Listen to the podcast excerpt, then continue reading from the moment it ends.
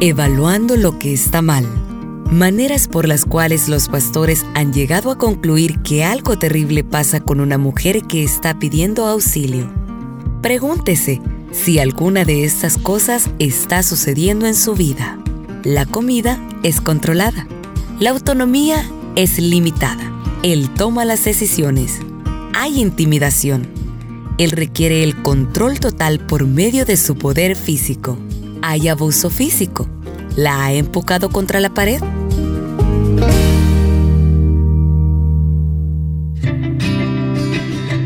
El libro que tengo en mis manos, Refugio del Abuso, escrito por expertas en el tema de la violencia, del abuso contra la mujer, abordan importantes aspectos para detectar el abuso.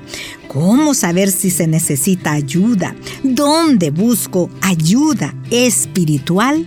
Entre otros. Hoy leo parte del capítulo 5 ¿Cómo emprendo el camino hacia la sanidad?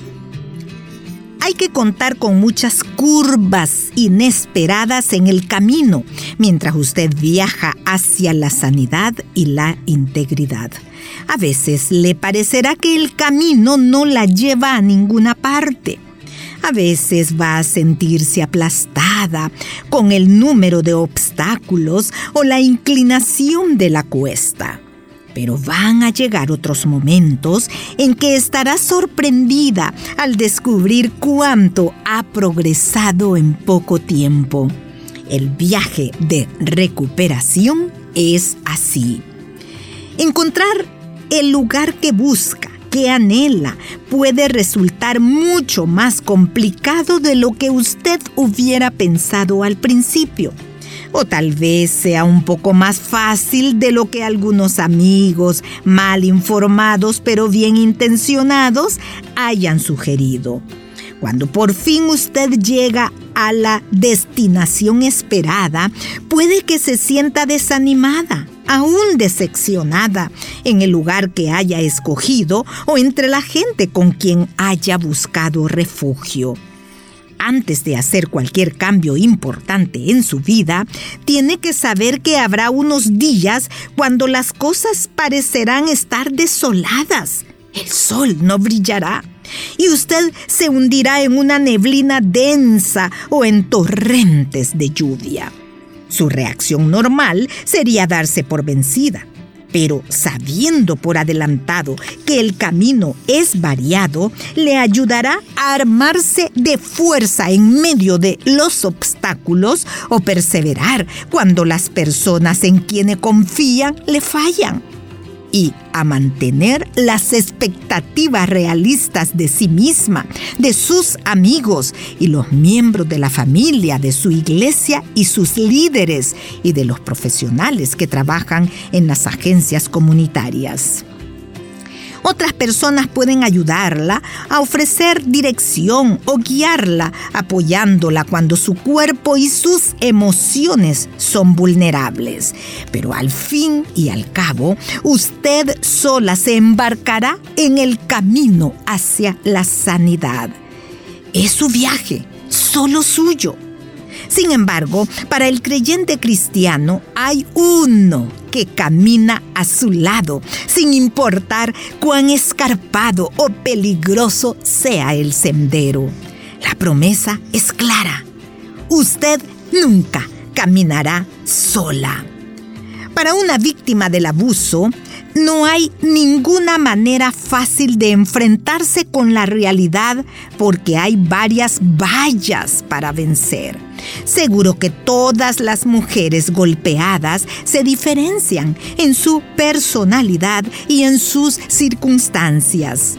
Esto quiere decir que las vallas que son muy difíciles para algunas personas son menos desafiantes para otras. Pero mientras vence cada obstáculo, tendrá un resultado que cambiará su vida. El comienzo es tan fácil o tan difícil como enfrentarse con la primera valla, la mentira de falta de valor. Cuando haya dejado de creer las mentiras de su abusador, la primera valla estará detrás de usted. Cuando haya avanzado en su viaje y piense en el pasado, va a sorprenderse de que las mentiras la hayan afectado tan profundamente y por tanto tiempo. Una vez que pueda entender la realidad de las mentiras, las cuales son herramientas en el plan engañoso del abusador de evitar que realice su propio potencial, entonces las mentiras tendrán mucho menos poder. Estas son buenas noticias, aunque todavía no haya llegado a creerlas.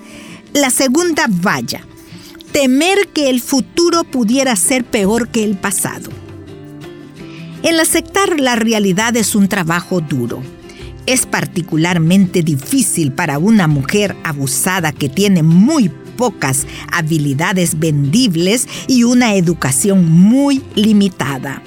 También puede ser que ella tenga pocas amistades cercanas y poco apoyo de sus parientes. Entonces, ¿qué tiene? Una mujer que teme seguir adelante con su vida y salir de la casa abusiva podría empeorar aún más su salud, su condición o su destino. La tercera valla, la dificultad en actuar.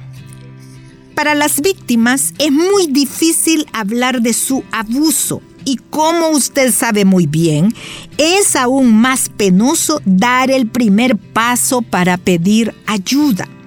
En otras palabras, hay un largo trecho entre el reconocimiento y la acción. Anteriormente en el capítulo 2 de este libro hablamos sobre varios modos que las mujeres emplean para revelar a las demás personas que hay violencia en sus vidas. A veces se enfocan en otros problemas, a veces reportan solo una parte de la historia. Y a veces tienen las fuerzas de decir en voz alta, me están abusando Justo como hay varias maneras de nombrar lo que está sucediendo en su vida, también hay varias maneras de pedir ayuda. La cuarta valla, la resistencia a descubrir el problema. Al comienzo del libro decíamos que una relación no es salubre cuando usted es despreciada, insultada o amenazada herida, aislada, vigilada, tratada con falta de respeto, ignorada, avergonzada o culpada por todos los problemas de la familia. Lo que sí diferencia a las mujeres es si usted puede quebrantar el silencio acerca de su abuso o no. Para muchas esposas golpeadas, esto significa que tiene que dejar de creer las mentiras que le han dicho, empezar a creer que el futuro puede ser más prometedor que el pasado y causar perturbaciones productivas mediante las acciones que usted inicia. Frecuentemente la acción comienza con una evaluación de lo que está mal en su vida y en su casa. La quinta valla, la lucha de decidir qué clase de ayuda usted necesita. Una vez que haya concluido que su seguridad no puede ser garantizada en su casa, entonces es hora de preparar un plan de escape para protegerse la próxima vez que se encuentre en peligro. Pero al encontrar la forma de ayuda que usted necesita, no es fácil en realidad es una de las vallas que tiene que enfrentar. Como en el caso de las otras vallas, usted puede ser una valla más grande o más pequeña según las circunstancias de su vida y su conocimiento de los recursos comunitarios. Como conclusión a la lectura de hoy, leo una recomendación para quienes han salido del abuso y desean obtener la sanidad emocional tan necesaria. Los pasos en el camino hacia la sanidad varían según las circunstancias de su abuso. De la misma manera que usted es una creación única y muy amada por Dios, su jornada también será única. Serán sus pasos y solo suyos. Muchísimas gracias por la atención prestada a la lectura de este libro, Refugio del Abuso, Sanidad y Esperanza para Mujeres Abusadas. Que el Señor le bendiga.